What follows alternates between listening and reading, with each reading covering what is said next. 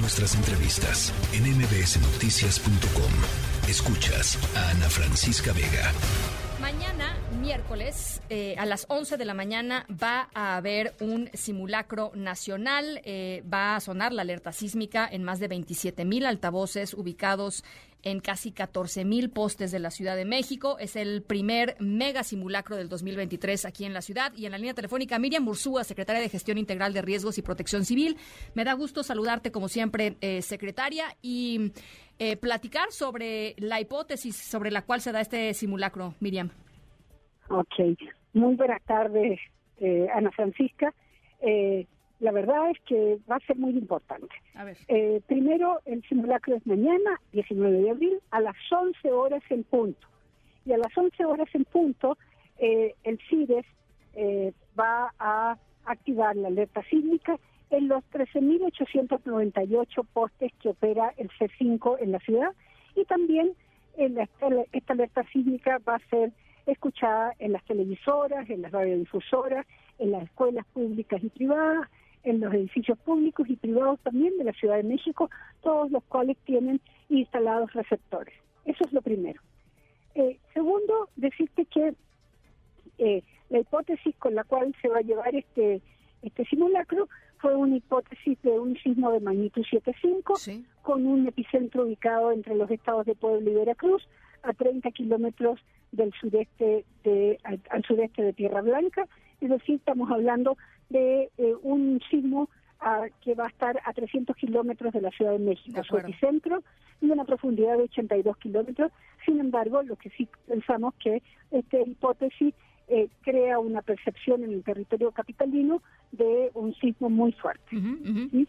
Eh, ante eso, pues nosotros nos hemos preparado, te digo, porque creemos primero que los simulacros eh, nos permiten poner en práctica todo todos los protocolos que nosotros hemos hecho durante este tiempo, especialmente el protocolo de emergencia sísmica, y en segundo lugar para seguir impulsando esta cultura de la prevención, es decir, que la ciudadanía entienda que estos ejercicios son necesarios porque vivimos en una ciudad sísmica y que en cualquier momento podemos tener un sismo de de, magnitud fuerte y por lo tanto tenemos que estar preparados. Por supuesto. ¿Preparados cómo?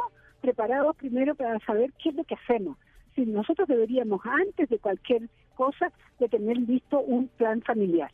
Y el plan familiar significa sentarse con la familia y ver qué es lo que pasa con todos los integrantes de la familia en un momento determinado, en qué lugar se pueden encontrar y dónde, en qué teléfono pueden ellos eh, cada uno de ellos decir estoy bien, no hay ningún problema, para que la familia quede tranquila.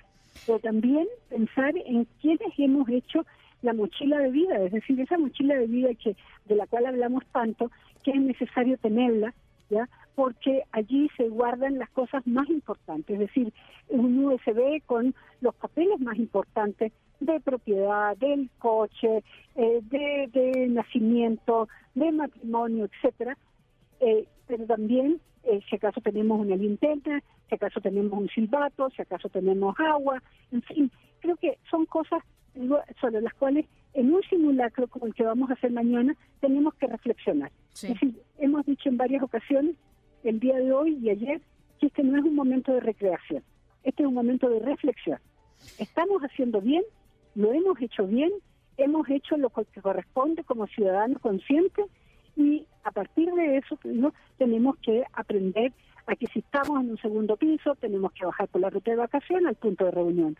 Si estamos en un tercer piso hacia arriba, nos quedamos ahí hasta el fin de la alerta sísmica y posteriormente bajamos por la ruta de evacuación al punto de reunión.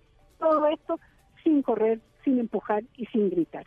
Es decir, son cosas básicas, eh, eh, Ana, Ana Francisca, pero creemos que tenemos que seguirlas repitiendo. No, no, es, es fundamental. A ver, yo, yo, yo hago énfasis en el plan familiar, que la verdad no todo mundo eh, tenemos. Eh, eh, normalmente reaccionamos de la misma manera, pero eso no quiere decir que haya un plan familiar, ¿no? Eh, si, si de pronto alguna cosa sale de lo común o de lo normal o de lo cotidiano, pues ya resulta que lo que solías hacer, pues no lo puedes hacer. Entonces hay que tener un plan, ¿no? Este, no, y sobre todo porque también tenemos que recordarnos que tenemos adultos mayores en nuestra familia. Así es.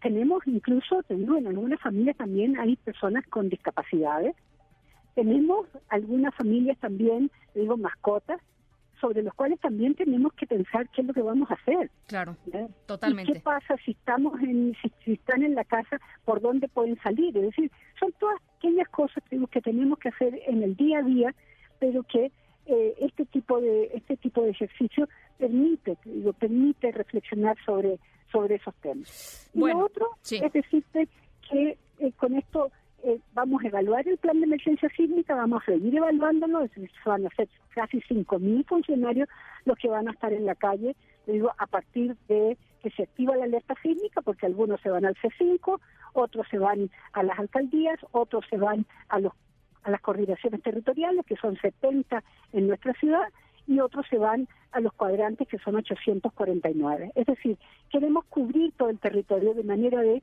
poder dar la información necesaria e incluso, te digo, si en alguna parte hay alguna crisis nerviosa, poder apoyar a la ciudadanía eh, con nuestro con nuestro personal. Pues importantísimo, Miriam, y, decirlo además, eh, eh, esto es algo que, que, que rebasa partidos, sexenios, este, eh, lo, que sea, ¿no? Eh, eh, esto que, que, que, estamos haciendo es importante como ciudadanos de la Ciudad de México y es importante que cuando ustedes ya no sean parte, digamos, del equipo de funcionarios públicos de la Ciudad de México, este aprendizaje permanezca para los que vienen, ¿no? Creo que es fundamental. Esto es para nosotros, es para los ciudadanos y por los ciudadanos, Miriam. Este... Muy correcto lo que tú dices es decir, nosotros hemos, te digo, planteado permanentemente que el tema de los terremotos y el tema de los de, todos los eventos extremos que nos pueden suceder no tienen color. Pues no. ¿Ok? No tiene. Eso nos afecta por igual desde la Gustavo Madero hasta Tláhuac. Por supuesto. Es decir, a todo. Y por lo tanto tenemos que prepararnos y cada vez tenemos hacerlo mejor de manera de poder evitar los riesgos, las vulnerabilidades que tenemos y salir airosos de esta situación. Bueno, ¿te parece si mañana platicamos eh, eh, por la tarde para que nos des el corte de caja del simulacro? Por supuesto, con mucho gusto. Bueno, pues me encantará conversar contigo mañana y ojos, eh, 11 de la mañana sonará la alerta sísmica, hay que hacer lo que se tiene que hacer y yo te agradezco mucho estos minutos, secretaria. Muchas gracias a ti, te mando un beso. Igualmente. La tercera de MBS Noticias.